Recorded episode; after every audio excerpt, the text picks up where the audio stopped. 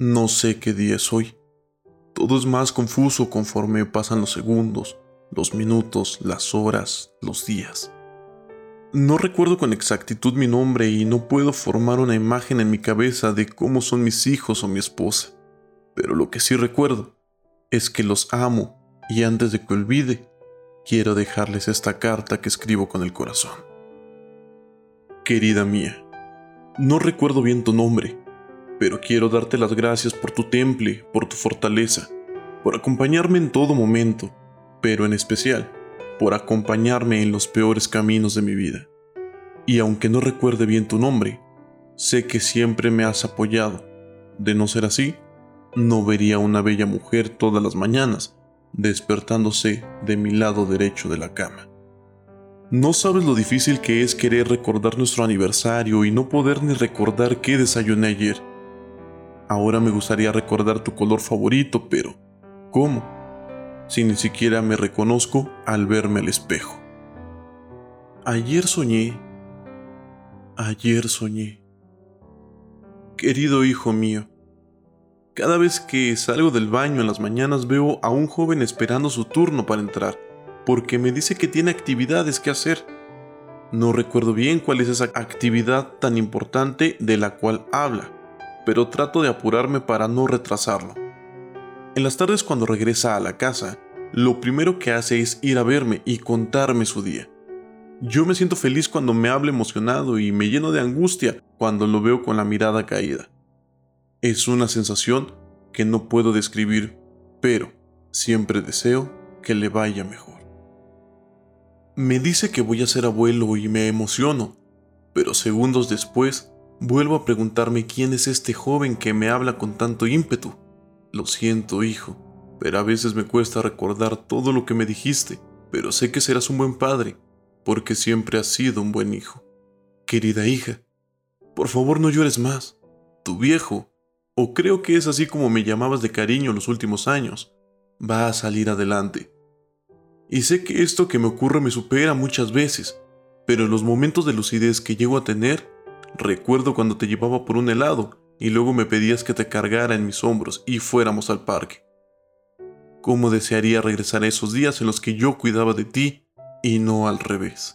Sin embargo, en este escrito quiero dejar el orgullo que tengo de ti. Y quiero agradecerte que hayas optado por la carrera de medicina para tratar de ayudarme con esta enfermedad.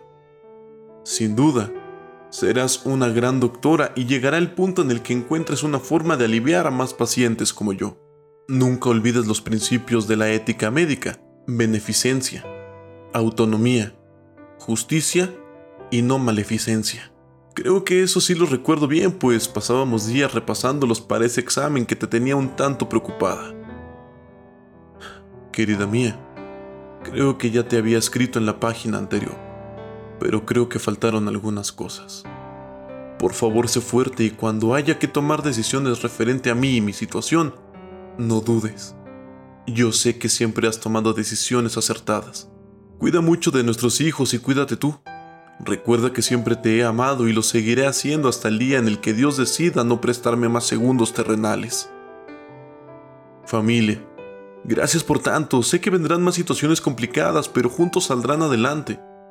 Siempre recordaré el amor que les tengo, pues ese no es de mi mente, ese lo emana mi corazón. Y antes de que se me olvide, quiero recordarle que los amo. Viví de la forma en la que quise y agradezco todo ello. Ahora sé que lo material no es importante, ya que si pudiera, cambiaría todo por poder recordar nuestros momentos más bellos juntos. Pero la vida sigue. Querido Alzheimer, mi compañero a partir de hoy, sé que me visitarás más seguido y que te quedarás en mi morada por más tiempo. Me gustaría reprocharte que estés aquí y quisiera nunca haberte conocido. Sin embargo, no es algo que uno escoja. Solo te agradezco que hayas llegado tarde a mi vida. Sé que conforme pase el tiempo las personas que me rodean se harán extraños y no sabré ni por qué están aquí. Pero quiero pedirte solo un favor.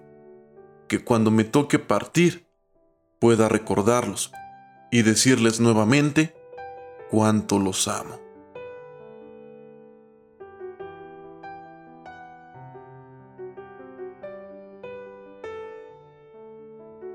Aunque la demencia no es un proceso del envejecimiento, afecta principalmente a personas de edad avanzada. Se trata de un síndrome de carácter crónico o progresivo provocado por diversas enfermedades cerebrales que afectan la memoria. Se calculaba que en 2015 47 millones de personas a nivel mundial vivían con demencia. El 60% vivía en países con poder adquisitivo bajo y mediano se prevé que para 2050 el número de personas con demencia aumente a 71 millones a nivel mundial. Para los cuidadores de las personas con demencia experimentan una sobrecarga desde el punto de vista físico, emocional y económico. Y por si esto no fuera suficiente, gran parte de ellos y su familia sufren de discriminación. Es necesario aumentar los conocimientos sobre esta enfermedad en todos los niveles, y así poder disminuir la discriminación y mejorar la calidad de vida de las personas con demencia y sus familiares. Así que, si tú conoces de alguien con esta enfermedad, apóyalo, no lo discrimines e infórmate. Trabajemos en conjunto por una mejor calidad de vida para estas personas. Yo soy Bren y estás escuchando Pensamientos SM con SmartMouth.